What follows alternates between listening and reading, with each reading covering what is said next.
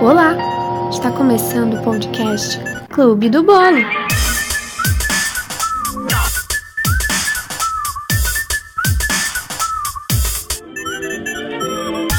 Olá, gente! Está começando uma fatia do Clube do Bolo. Sim, voltei. Eu prometi para mim mesma que antes do ano acabar eu daria as caras por aqui. Sim, eu sei que eu sumi muito tempo, mas, gente, tem épocas da vida que ficam uma loucura, assim. Principalmente agora que estou na reta final, digamos assim, do mestrado. Então, eu vou fazendo aquelas coisas que sou obrigada a fazer oficialmente, né? E como o podcast é sempre uma escolha totalmente minha, cometi esse erro, né, de sumir eu deveria ter um compromisso aqui, né, com quem sempre ouve e espera por coisa nova. Bom, e o ano está acabando e de novo aquela mínima sensação de esperança, né, para que 2022 seja um pouco melhor. Qualquer melhora já é boa e vai ser um ano de eleição, né? Então, já sabem, mas aqui para lá eu me estressarei muito ainda, brigarei com algumas pessoas, Será? De novo? Igual outra vez?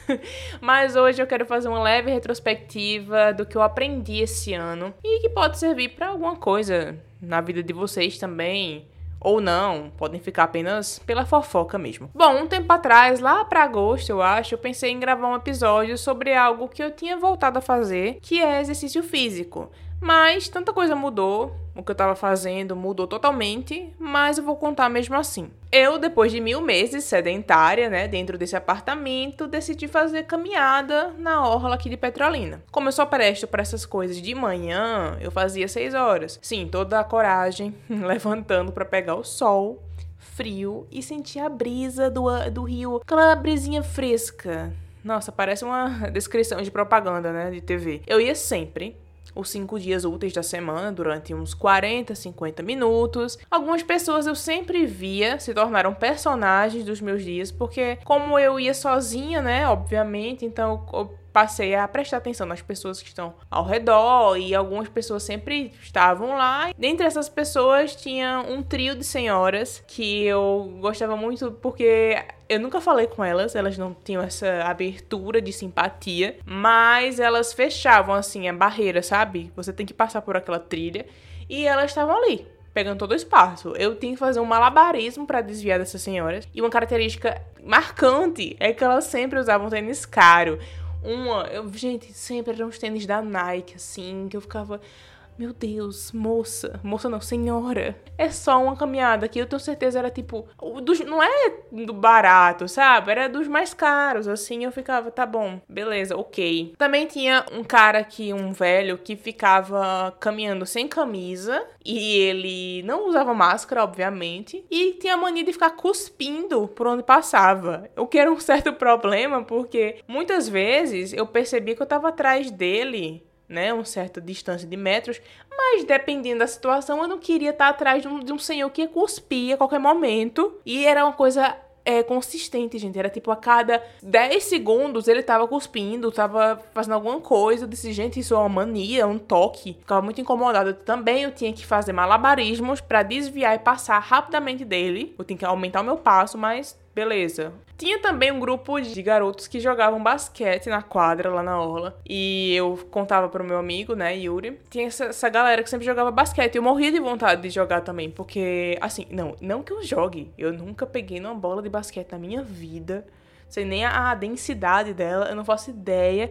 Mas eu, como uma pessoa fã de NBA, quando eu via as pessoas jogando ali basquete, eu ficava, ai meu Deus, eu queria. Mas eu não podia ficar olhando muito porque iam achar estranho, uma louca passando ali olhando para eles. Eu chamava eles de os basquetianos. Mas fica aí ah, o detalhe que eu queria jogar basquete sem saber jogar. E também tinha uma senhora que ela foi a mais marcante, que ela passou a me dar bom dia, porque ela começou a perceber, né, que eu sempre tava ali. Então ela começou a me dar bom dia, mas um bom dia de maneira diferenciada. Na verdade, ela dizia: "Um dia lindo para você". Bem peculiar, né? Eu gostava dela. Quando eu sumia, tipo assim, ai, por exemplo, uma vez eu viajei, eu passei uns dias fora. Eu falava, tipo, ai, nunca mais veio, ai, eu viajei, enfim, mas eu não sei o nome dela, não sei nada sobre ela. Mas eu também nunca consegui acompanhar ela no passo. Caminhava lento E daí era o tempo de eu ir e voltar e ainda encontrava com ela na volta, né? Ela indo, no caso. Bom, estava indo tudo lindamente, né? Eu conheci os meus personagens de caminhada. Então, meu medo por assaltos, que quem me conhece sabe que eu tenho medo por tudo, é, eu tinha superado, né? Na psicóloga. E eu até pedi um relógio na China para medir a distância. Porém, spoiler, o relógio nunca funcionou direito. Tá aqui descarregado na gaveta. Inútil. Ainda bem que custou só 40 reais, mas ok. É, mas hoje, como eu disse, eu fazia caminhada, né? Eu não faço mais. Porque um certo dia, agora a minha parte chata. Um certo dia eu já tava voltando para casa, né? Tava na orla ainda, mas já no caminho de ir para casa. Eu senti uma, uma pessoa que tava de bicicleta me acompanhando. E na hora eu pensei, meu Deus, vão me assaltar aqui. Imagina tanta gente aqui ao redor, não é possível, velho. A pessoa, que era um cara, um velho, ele começou a dizer licença, oi, oi, não sei o que, eu, velho, que será, né? Aí eu virei e fui falar com ele. Infelizmente. Porque eu agi de uma maneira, digamos assim, educada. Que eu tenho isso. Eu sou educada com as pessoas, né? E depois eu meio que me senti um lixo por ter sido educada com ele, porque começou a perguntar coisas da minha vida e não sei o quê. E, e eu não consigo virar a cara ou simplesmente é, dizer sai daqui. Mas ele tava na bicicleta e eu tava em pé andando. Eu não, não parei de andar, eu continuei andando, mas foi um percurso, um trecho tão pequeno, mas parecia uma eternidade até eu chegar no sinal para atravessar.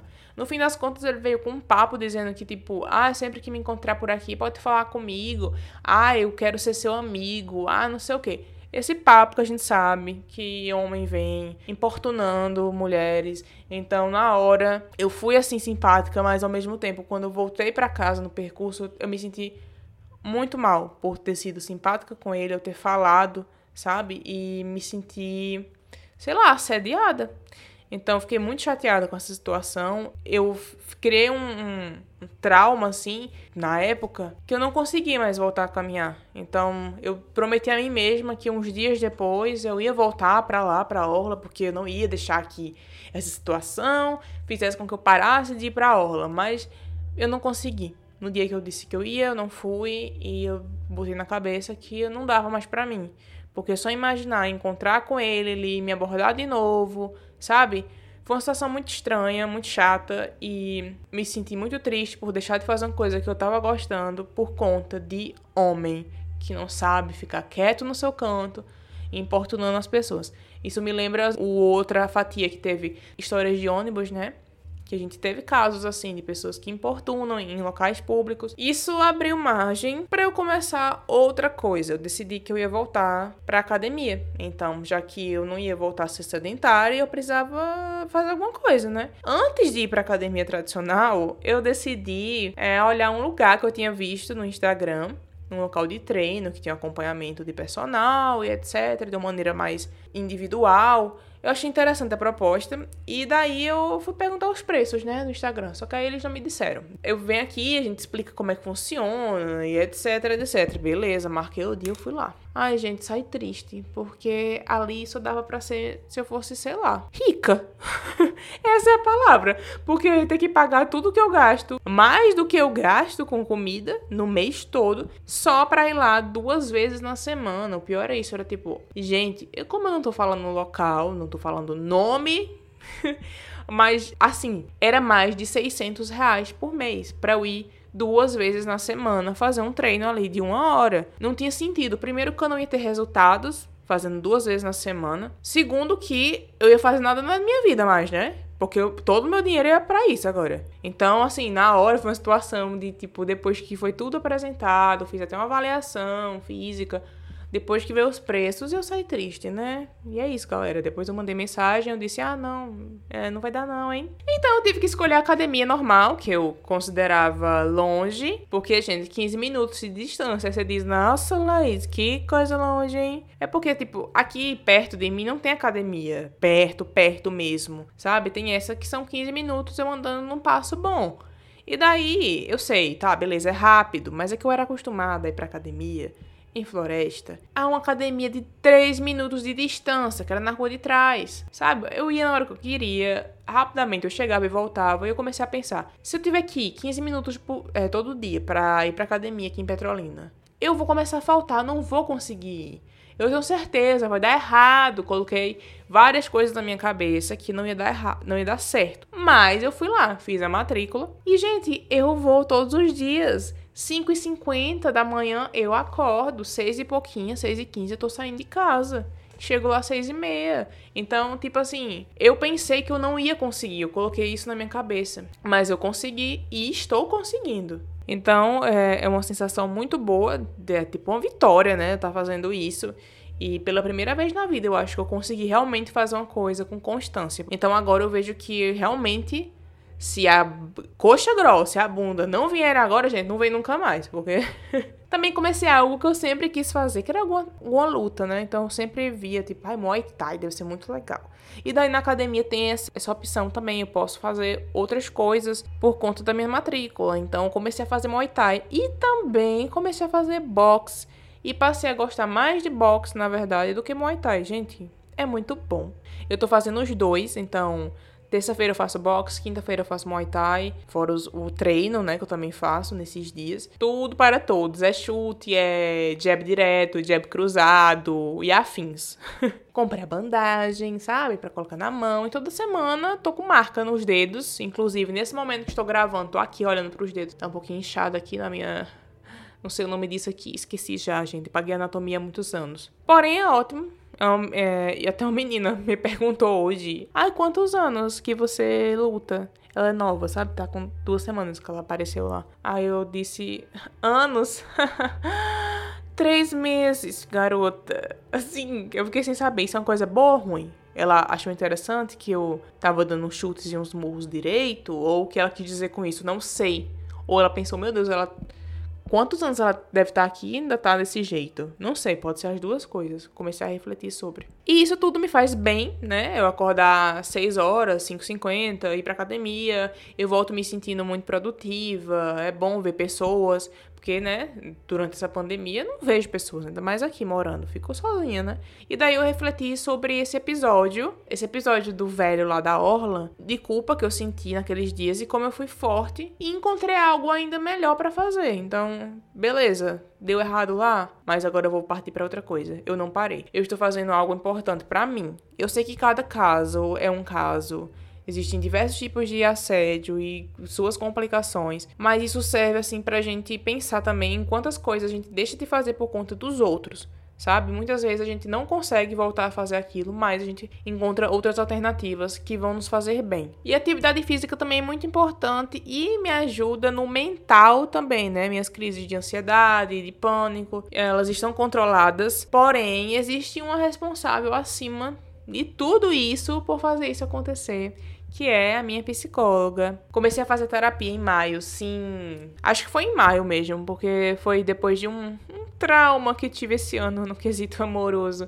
Enfim, rindo de desespero aqui. Mas não foi por isso que eu comecei, exatamente, né? Foi só um, empurrão. Disse, ah, tá tudo lascado mesmo, vamos começar logo essa terapia já que eu queria fazer faz algum tempo, né? Mas eu não achava que tinha uma pessoa certa para me entender. Eu também não tinha muito conhecimento sobre essa importância. Então, porém, quando eu vi uma propaganda no Instagram dessa minha psicóloga, eu sabia. Sabia que tinha que ser ela. Ela não vai ouvir esse podcast, provavelmente, mas eu já terei dito para ela na última terapia do ano como ela foi importante para tanta coisa confusa que tem dentro dessa minha cabeça. Agora eu faço as coisas já pensando o que ela falaria para mim, o que eu poderia fazer de diferente para mim e por mim. Então tudo agora eu reflito é um exercício diário.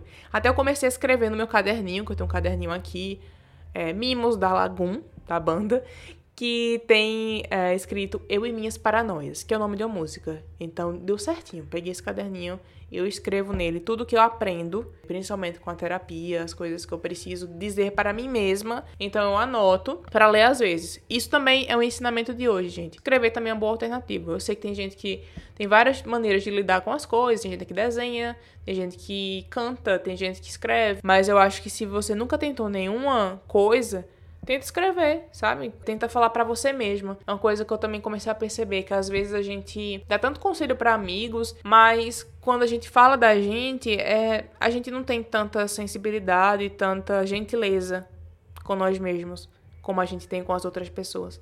Então, isso é uma maneira da gente se colocar para fora, sabe? Tipo, escrever pra gente, para ler depois e ver, poxa, eu tenho razão. Eu deveria me ouvir, hein? E eu também recomendo muito para quem não faz terapia que apenas faça. Sério, gente, vai mudar a sua vida de uma maneira assim que você não espera. Não acho que precisa ter um grande problema em sua vida para começar. Todo mundo precisa em algum aspecto, que muitas vezes era até uma coisa que eu dizia muito, ah, é muito caro, como é que eu vou conseguir e tal. Fora isso, se você for estudante, você tem direito a um valor reduzido. Isso também você pode trabalhar a frequência, se você não pode fazer toda semana, tenta 15 dias, tenta 20 dias, de 20 em 20, por aí vai, sabe? E também tem muitos locais, dependendo de onde você seja, é, estudantes de psicologia de universidades, eles fazem atendimento, sabe, é, gratuito. Então, existem muitas maneiras de da gente tentar, assim, sabe?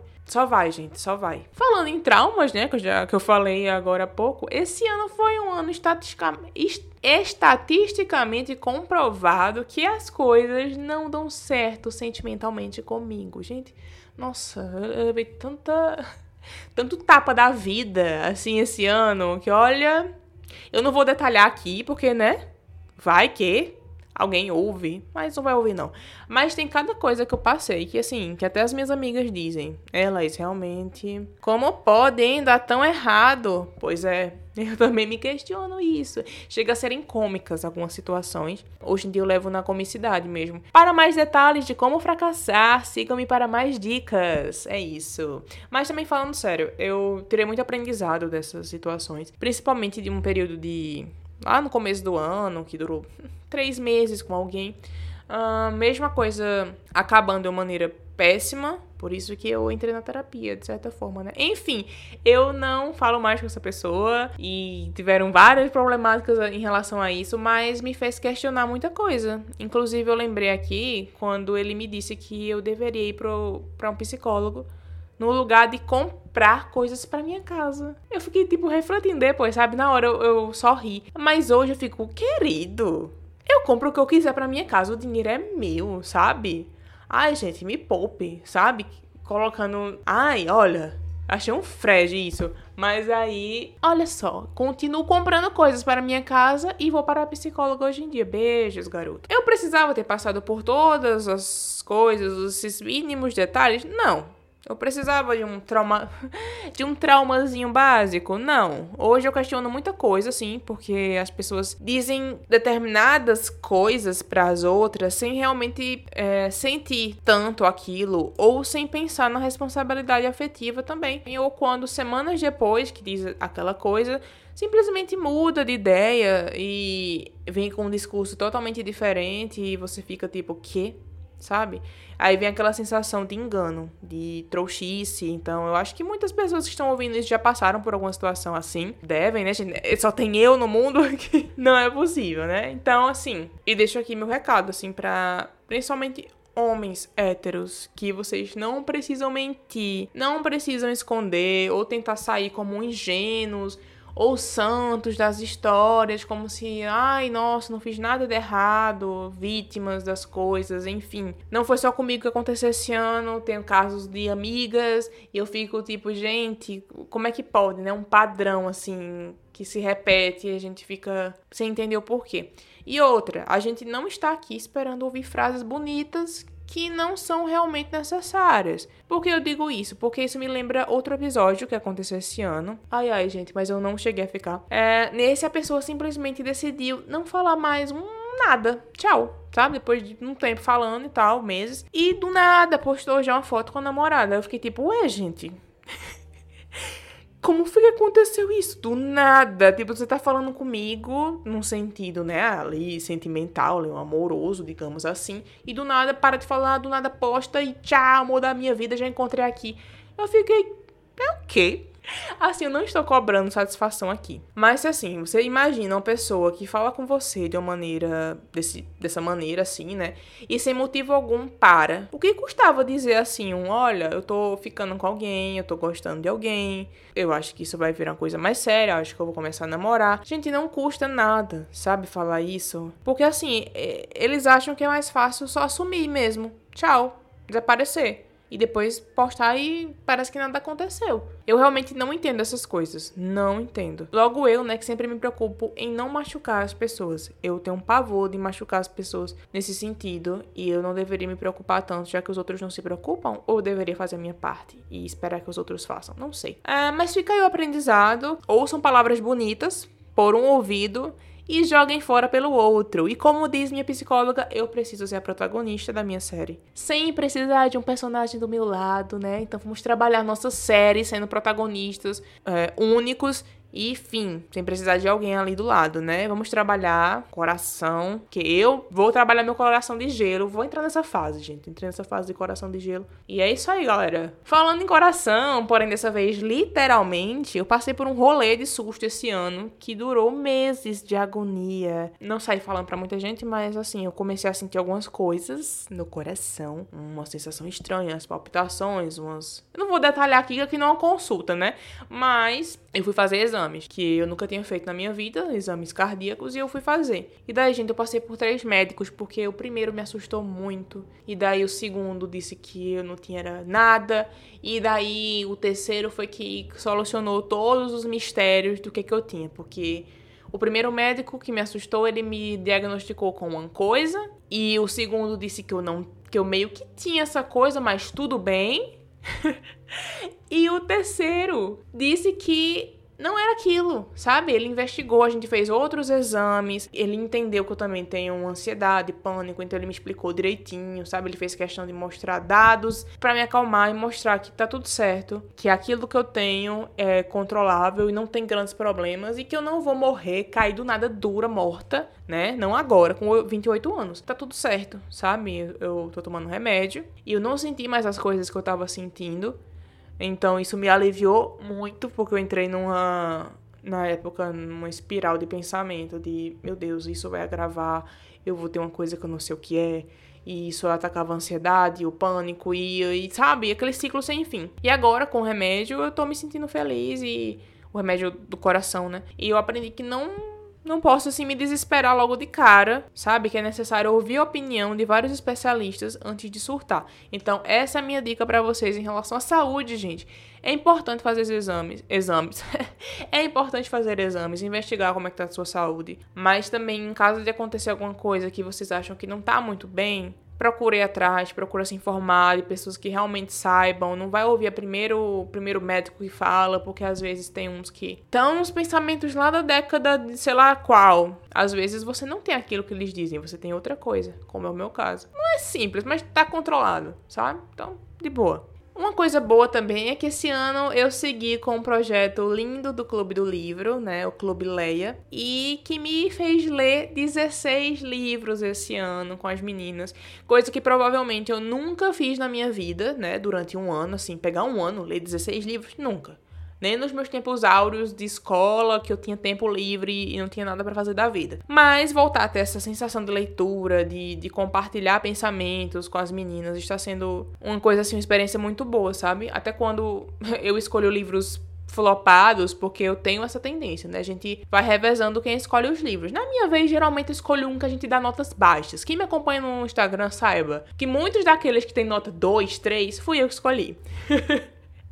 Ai, gente, eu, eu, eu sou assim, eu dou oportunidade para livros, sabe? Às vezes não dá certo, mas a gente termina de ler sempre, a gente lê todo. A combinação da gente, de nós quatro, deu muito certo, que era o que eu sempre quis quando eu tive a ideia de formar um clube, que era que fosse com pessoas de uma maneira totalmente orgânica, sabe? Que eram pessoas que realmente queriam estar ali, que se dispuseram e se ofereceram para tá, sabe? Tipo, olha, eu quero fazer parte. E tá fazendo parte, não tem problemas não com isso, sem frescura. para que a gente, todas, tivessem essa sensação mesmo. É, uma relação sentimental com o clube, que hoje eu vejo que todas, nós, nós quatro, nós temos, sabe? Se tornou uma coisa muito importante, não é uma besteira, é algo oficial mesmo. Assim, a gente fez a, a reunião esse ano, todas juntas, né? Todas estavam na mesma cidade. E daí foi ótimo. Então, assim, o clube me ensinou que eu sou capaz de encontrar um tempo tempo para ler algo simplesmente por hobby. Então fica aí também esse ensinamento para vocês, caso estejam pensando em voltar para leitura, começa com pequenas coisas, sabe? Tipo, bota uma meta, não, esse mês eu vou ler esse livro. Às vezes deixar de fazer uma coisa que não vai te agradar muito depois. Ah, sei lá, ficar vendo vídeos dos, do Rios. Claro que eu vejo, continuo vendo, mas tirar uma hora no dia para você ler aquilo, às vezes a gente também coloca na cabeça que não tem tempo. Eu passei minha faculdade toda sem ler um livro, eu acho. Eu li, tipo, dois livros durante cinco anos. Então eu fico, por quê, sabe? E hoje, com tanta coisa para fazer, meu mestrado, trabalho no Minuto Indie. E mesmo assim eu digo, não, é um compromisso. E eu acho que você ter esse compromisso assim semanal, isso te ajuda muito. Sério, eu recomendo. Caso alguém queira ler algum livro, vá lá no meu Instagram, arroba com dois M's no final. Tem umas reviews dos livros passados. Escolha um com nota alta e comecem a ler, porque aí já vai dar um incentivo, né? Pega um nota 9, sabe? 9,5 e vai nessa. Falando em clube, Catarine veio aqui pra Petrolina. Eu já falei sobre Catarine em outros episódios, é, que eu já disse que, inclusive, ela não ouve o podcast e provavelmente nunca vai ouvir. Mas ela veio pra cá, pra Petrolina, passou 10 dias aqui, depois de anos sem eu ver essa menina. Mas foram assim, foram dias muito, bons, porque serviu para voltar minimamente a fazer coisas normais que eu fazia antes da pandemia. Então, sair para comer algo, ver amigos, é, poucos amigos, né? Ter momentos de, de paz, de risos, sem pensar em muito problema. Então é uma sensação muito boa, assim, você reencontrar uma amiga e, sabe, ter essa aquela sensação nostálgica ao mesmo tempo que tá tudo certo, a gente tá vivendo coisas novas agora e a gente vai poder dizer que, nossa, em 2021, olha só, você foi lá para casa, a gente ficou aqueles dias, fez tal coisa. É bom, sabe? Você começa a construir, começa não, né? Continua a construir memórias boas.